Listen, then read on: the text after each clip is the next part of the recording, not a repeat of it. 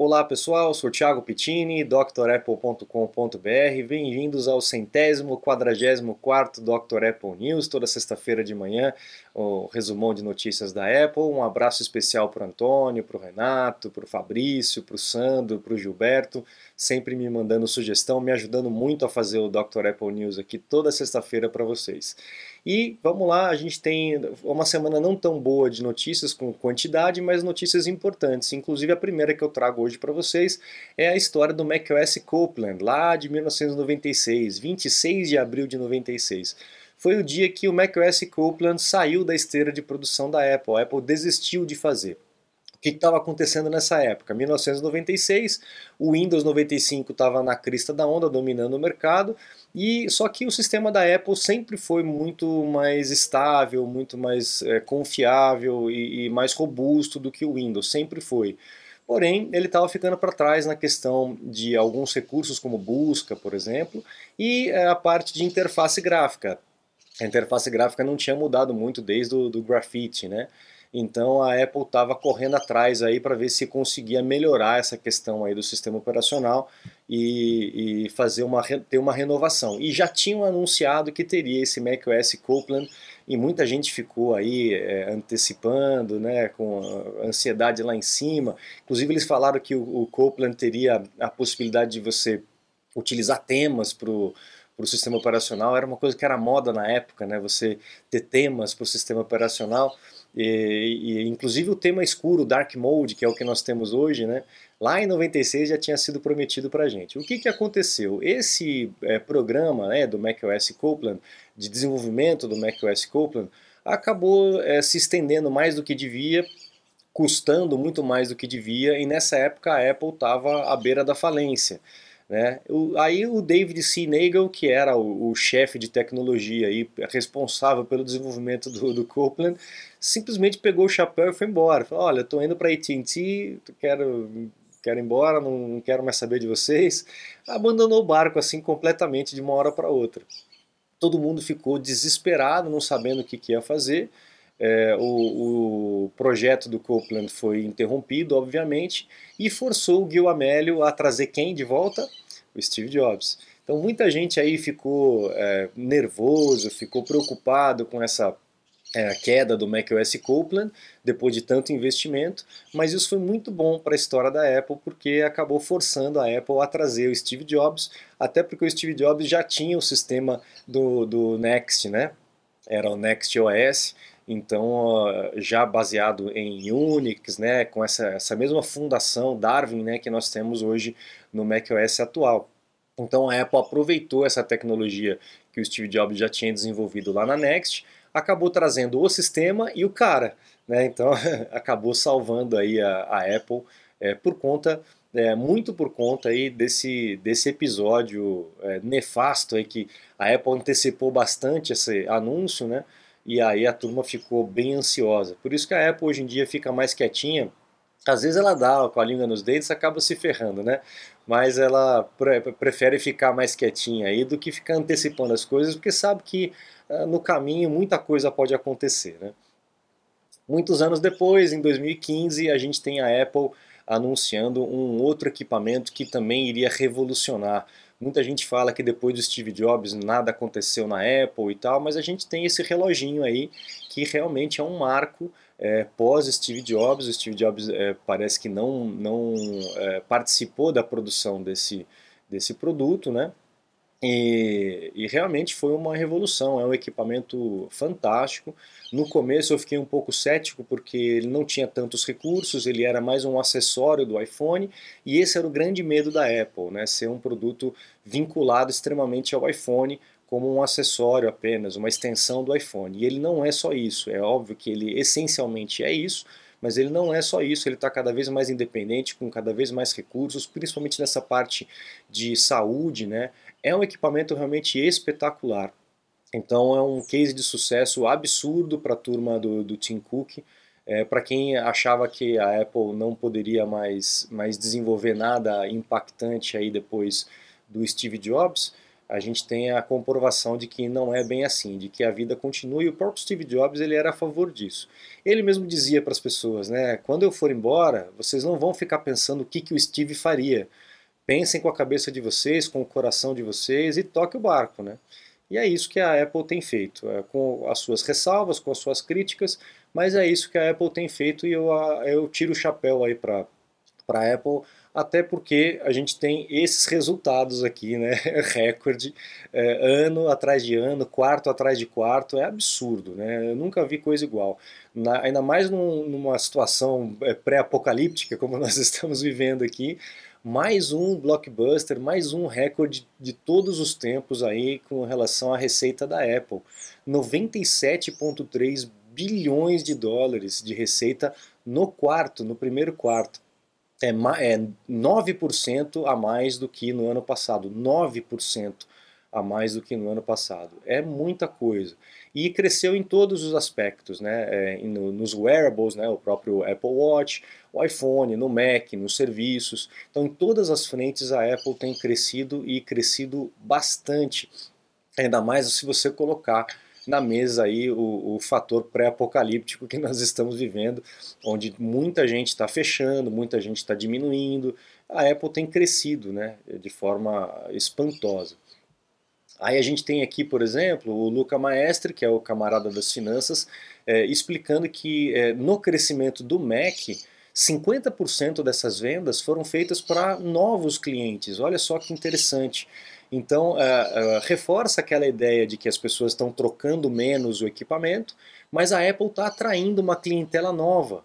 Né? Então, vocês novos no Apple aí, novos no Mac, conheça o Dr. Apple, conheça os cursos, aproveite os equipamentos é, de forma mais, mais é, completa, né? fazendo os cursos, entrando em contato comigo para poder aprender um pouquinho mais. Olha só que legal esse número, né? a gente tem visto então aí um crescimento é, bacana, principalmente com relação a esse novo processador da Apple, que tem sido ventilado para todos os cantos a qualidade do, do M1, é, do, do Apple Silicon. Né? Hoje é M1, mas amanhã vai ter outro nome, né, do Apple Silicon, e isso realmente é, deu um boost aí na, nas vendas da, dos Macs. Atingiu aí 10,4 bilhões de dólares nesse quarto, comparado com 9,1 do ano passado. Então realmente muita coisa boa tem acontecido, né? A TSMC, que é a responsável por desenvolver o chip da, da Apple, né, o Apple Silicon, ele está predizendo, está prevendo aí um crescimento de 25% é, na, na, na questão dos chips. Né? Então é um cenário ainda mais para frente melhor com relação a isso. A própria fabricante dizendo que esse crescimento ainda está por vir. Né? Então nós temos ainda mais é, estrada para percorrer aí com relação ao crescimento da Apple, principalmente nessa parte é, de processamento. Né? A Apple agora é óbvio que a TSMC fazia só os, os, processadores de iPhone, de iPad e tal, e agora está fazendo de Mac. Então também esse crescimento é, é, traduz também essa nova linha que eles estão atendendo.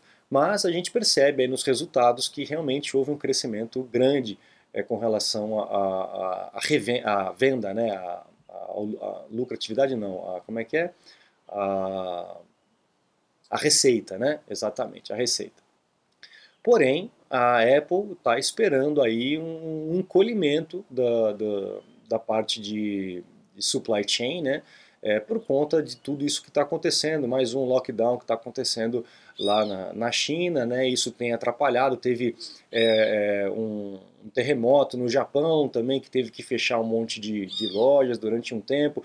Então tudo isso vai é, criando quebras aí na, na, na, corrente né, da cadeia produtiva e essas quebras vão dando reflexos um pouco mais para frente, né? Isso vai gerando ondas e isso vai dando reflexo mais para frente. Então, uh, o próprio Luca Maestre está dizendo ali na, na, na, sua apresentação que toda essa situação aí é, pré-apocalíptica vai interferir, vai continuar interferindo e impactando aí na, na, na, questão fiscal da Apple, porque está atrapalhando a, a produção, uh, aquela produção ininterrupta, né? Aquele, a, a, Apple não tem tanto estoque, então é tipo você pede, eles já eles fabricam e te entregam, né? Inclusive tem a maioria das coisas vem direto da China, né? Então você faz o pedido, a China já faz o, a, a, montagem e manda direto para você. Você recebe, não recebe da Apple em si, recebe direto da China o pacote, né? É, essa é uma, uma estratégia do próprio Tim Cook, né, de não ter tanto estoque, né, para poder melhorar a questão fiscal da Apple, mas a gente fica dependente disso o tempo todo. Então, quando acontece algum problema lá, a gente tem problemas aqui, né? Isso acaba reverberando. Então, a gente tem visto a Apple aí é, diversificando os teus, os teus canais de produção em outros países para não depender de políticas malucas ou de problemas é, de saúde ou problemas é, de clima e etc., que podem interferir. Né? É, a gente tem que abrir o leque para poder não depender apenas de um. Mas a gente vai ver isso mais para frente com, com, algumas interferências, inclusive a questão da, do, do silicon, né, que está que tá diminuindo aí a, a oferta né, por conta disso tudo. Então, tudo isso vai interferir. Para vocês terem uma ideia, é, quem comprar um MacBook já vai conseguir a entrega só para lá para junho, julho. Então é, ele, a Apple está empurrando para frente aí porque sabe que está esgoelada, que está apertada com relação à produção. Tá? Bom, com relação a aplicativos uh, antigos na App Store, né? a App Store mandou um aviso para todos os desenvolvedores que têm aplicativos na App Store, aplicativos antigos, né? como eles estão dizendo aí, ultrapassados, é, dizendo que eles têm aí 30 dias para poder atualizar o aplicativo, ou o aplicativo vai ser simplesmente removido da App Store. A App Store atualizou os seus termos de serviço, né? Vocês devem ter, tido que colocar senha novamente no, nos painéis do iCloud, né? Principalmente quem tem o Mac. É, e percebeu aí que houve uma, umas alterações na política. Então, os aplicativos eles têm que se atualizar para se adequar a essas políticas novas. E aí quem não se adequa tem que sair do, do, do tabuleiro, não tem jeito. Né? Então é isso que a Apple está fazendo. Tem muito desenvolvedor que está chiando, não tira a razão do desenvolvedor, mas também não tira a razão da Apple. As coisas vão evoluindo e os aplicativos têm que ir se adequando. Né? Muita gente falando de obsolescência programada e tal. Pode até ter a ver com relação a isso, mas a essa adequação aos novos padrões da, da, da, App Store, inclusive as novas adequações para os novos sistemas operacionais, tem que ser feito. Isso é uma evolução que não tem jeito, isso vai acontecer. A Apple querendo obsolescência programada ou não, o sistema operacional está evoluindo, os aplicativos têm que evoluir. Por exemplo, hoje nós temos todas essas permissões que nós temos que dar aí com relação à privacidade que antigamente não existiam. Então o aplicativo tem que ir se adequando mesmo, é, é uma evolução como tudo na vida tem que ir, tem que evoluir, não tem jeito. Não dá para você fazer um programinha e deixar ele ali para sempre e achar que ele vai funcionar para sempre. Né? Se você ficar com o mesmo sistema operacional, tudo bem, ele pode até funcionar, mas se você atualiza, se o mundo inteiro atualiza, você também tem que correr atrás, não adianta. Né? Essa semana também vazou ali na rede chinesa de busca, Weibo, né, se não me engano é assim que fala, esses painéis aí que estão alegando ser os painéis do próximo iPhone, o iPhone 14. E aí nós teríamos quatro modelos, né? Dois modelos menores e dois modelos maiores. Isso eu achei bem interessante da Apple. A gente comentou sobre esse rumor uh, já faz algum tempinho, né? Então a Apple vai lançar o iPhone 14 e o iPhone 14 Pro no tamanho pequeno e o iPhone 14 Pro Max e o iPhone 14 Max também. Então, para quem gostaria do tamanho do Max, mas não queria pagar o preço né, do Pro, então agora vai ter essa oportunidade de comprar o iPhone 14 Max. Pelo menos é o que está dizendo aqui os rumores e esses painéis que foram, é, que foram espalhados aí, que foram divulgados uh, na, na rede. A gente percebe aí a ausência do NOT no modelo Pro, tanto no menor quanto no maior, né? então a gente tem a pílulazinha e o buraquinho aqui para a câmera, e a gente também percebe um bezel, né? Aquela, o framezinho, essa distância entre a, a, o painel, de, de, a tela em si, né?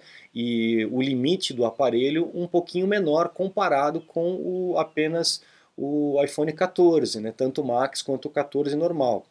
Ele tem aqui a, o bezel um pouquinho mais espesso comparado com o Pro. Então a gente provavelmente vai ter novidades com relação ao display, né?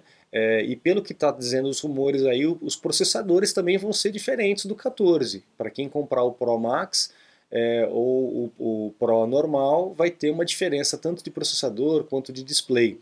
É, talvez seja uma, uma ideia da Apple de diferenciar um pouco mais os dois produtos é, para que segmente mais o, o mercado. Né? A gente tem visto muita gente é, comprando apenas o, o normal, né?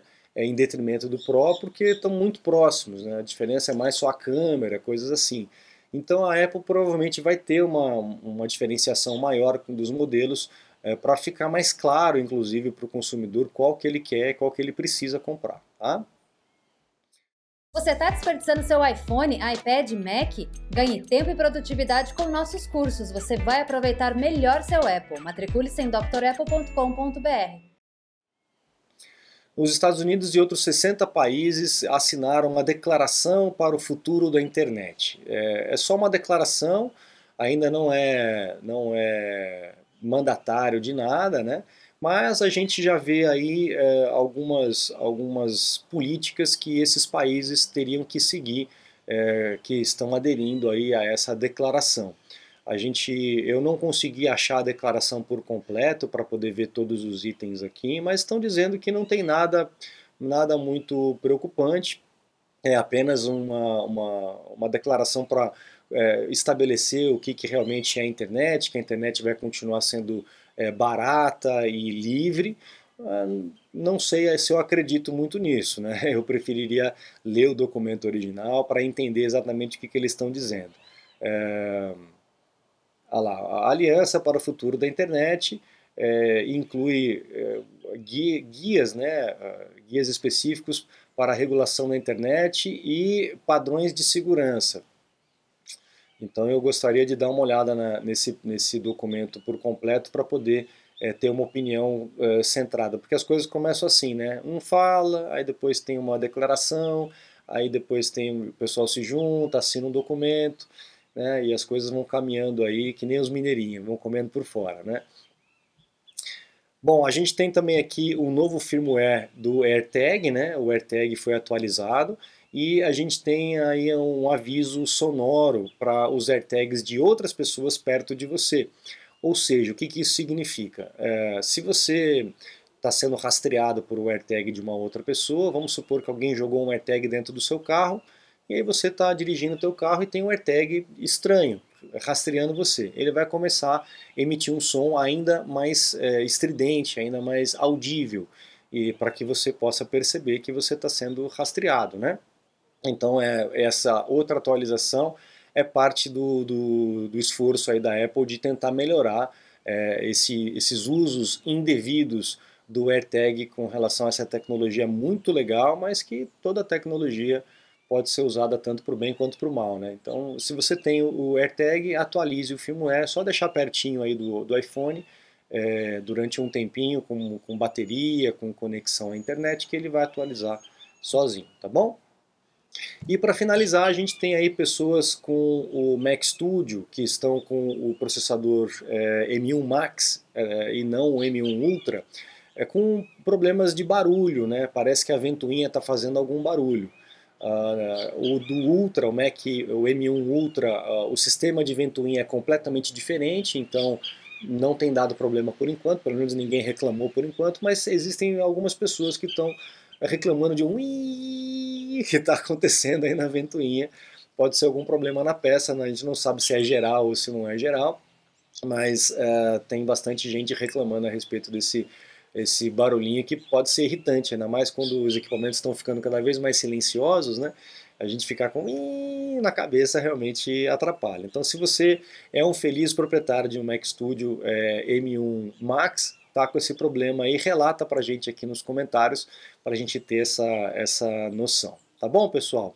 Então, com isso, a gente encerra o Dr. Apple News dessa semana, dessa sexta-feira. Um abraço carinhoso a todos vocês, muita paz, muita luz. Recomendo sempre que acesse aí o drapple.com.br para se matricular nos cursos completos que nós temos à disposição e aproveitar tudo o que esses brinquedinhos fantásticos oferecem para a gente. É um canivete suíço e a gente tem muita coisa para poder utilizar, muitas ferramentas para poder utilizar. Legal? Lá no site também tem os meus contatos, caso você precise de um suporte técnico, uma consulta técnica online, eu fico à disposição de vocês. Um grande abraço e até a próxima. Tchau, tchau.